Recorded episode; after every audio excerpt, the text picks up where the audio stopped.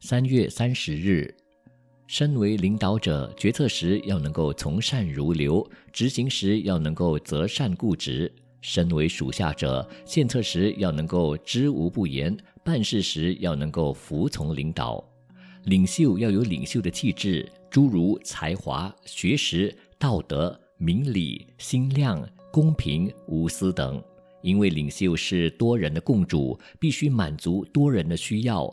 有的人虽然具有领袖的气质，但却没有干部跟随，因缘不容易和合，所以领袖难产。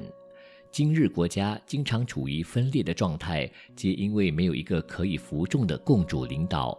有时纵有一些有才华的能干之士，但因过分卖弄权势，希望争取领袖地位。宁为鸡首不为牛后的思想，使得自己不但不能成为一个领袖，甚至成为一个好的干部都不可能。飞鸽任家，令人赞赏；忠犬任主，人爱饲养。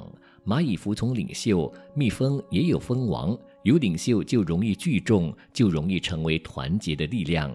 今日青年迷失了自己，迷失了目标，不能领导人，也不能被人所领导，像个无嗣孤魂，一事无成。